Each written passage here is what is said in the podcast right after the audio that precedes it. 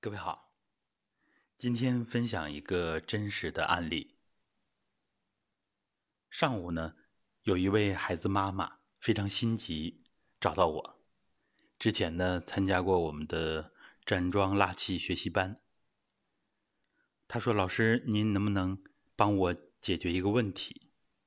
孩子呢，出现了面部不知不觉的这种抽动的现象。”他看了中医，说是肝风内动，然后呢，上网百度了一下，一看症状呢，跟西医讲的抽动症非常类似。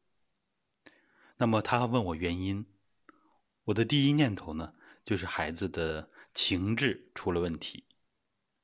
果不其然，这个孩子妈妈讲了，平时呢对孩子的饮食限制的非常多，因为呢他自己本身呢身体偏弱。有一些寒，所以孩子呢也多少受他的影响，所以从孩子三岁之后啊，就特别注重孩子的饮食，这不能吃，那不能吃，寒凉的不能吃，西瓜不能吃，然后很多水果不能吃，然后呢肉类也不能吃，鱼肉蛋奶，他听一些老师讲呢，这都是大分子蛋白。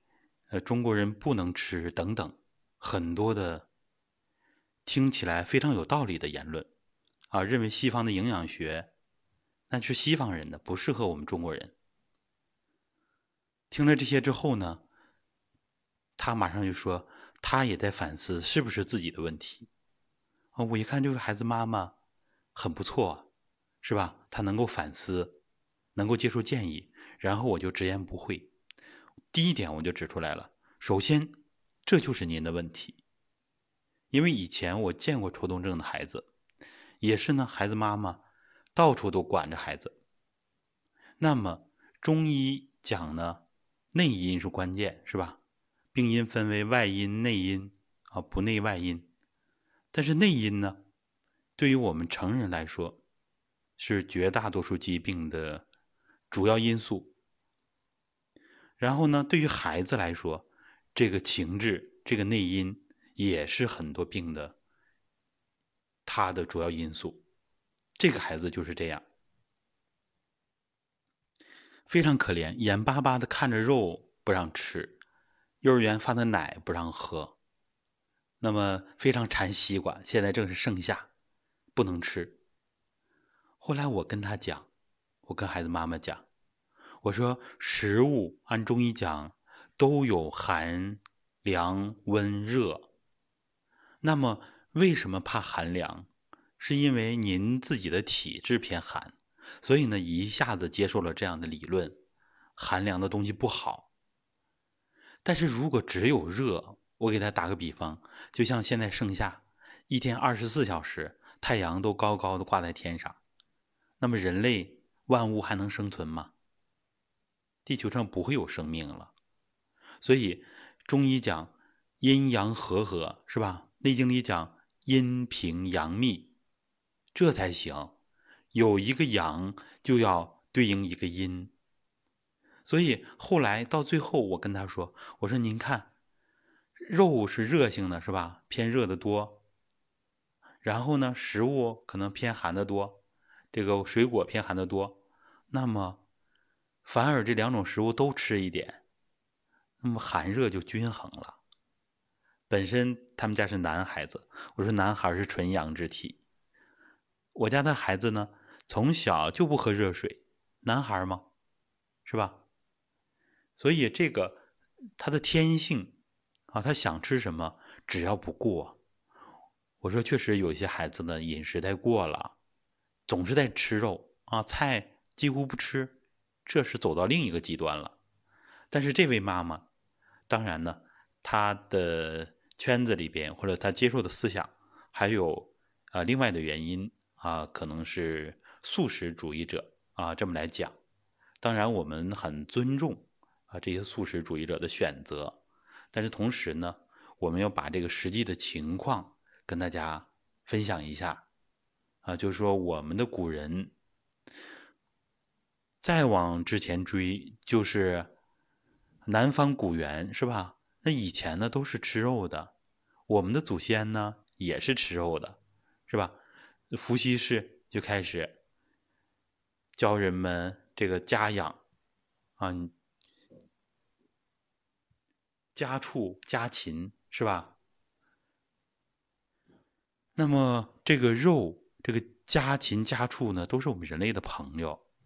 后来到神农氏啊，开始尝百草，开始教我们的先民呢种植五谷。所以呢，其实荤素搭配、五味平衡是我们古代的饮食原则啊。我们的圣人也吃肉啊，是吧？孔子的学生们要送给他十条肉干。啊，十条干肉，这样他才收为学生，是吧？那个时候，我们中国人就是吃肉的，自古都是吃肉的。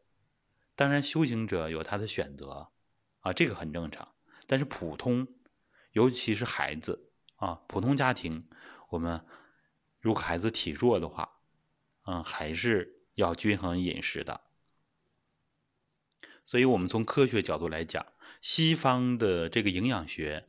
它是有其合理的成分的，所以呢，我们的这个体系呢，就是要把传统文化和西方的营养学结合起来，二者不可偏废啊，不可偏废，不能把一些食物妖魔化，是吧？这个奶就不适合中国人。那么我们中华民族有很多的游牧民族，是吧？在内蒙，在新疆，是吧？在西藏，好多都是。呃，吃肉为主，然后奶茶以奶制品为主。那么，并不是说我们中国人不适合牛奶，是吧？是因为现在很多人啊，有很多消阳的不良的习惯，比如说几十年前开始的全民滥用抗生素，这就是一个消阳。从小我们就把阳气给打压，是吧？所以寒凉的人多，所以这个思想一出来。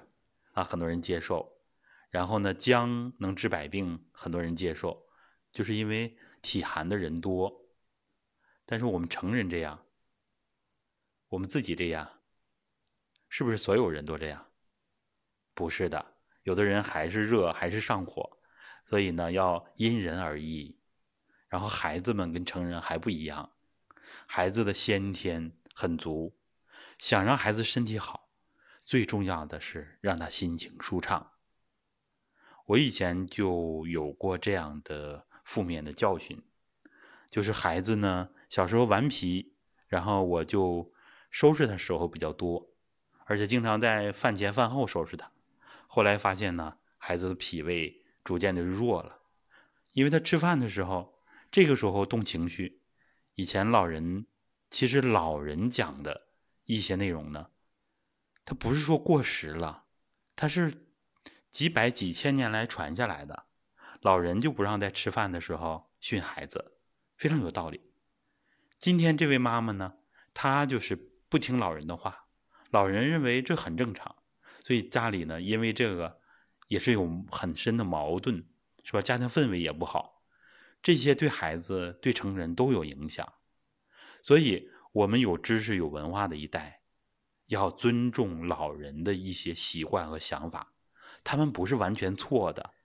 虽然学历不如我们，是吧？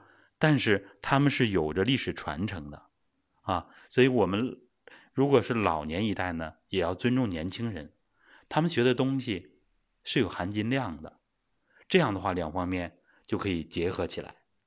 那么今天这个家长，他完全接受了我的想法，啊。后来呢，我说的这些道理，他都非常入心，那我觉得，呃，也非常有慧根，非常好的一位家长。那么呢，这种情况啊，其实孩子解决就不难了。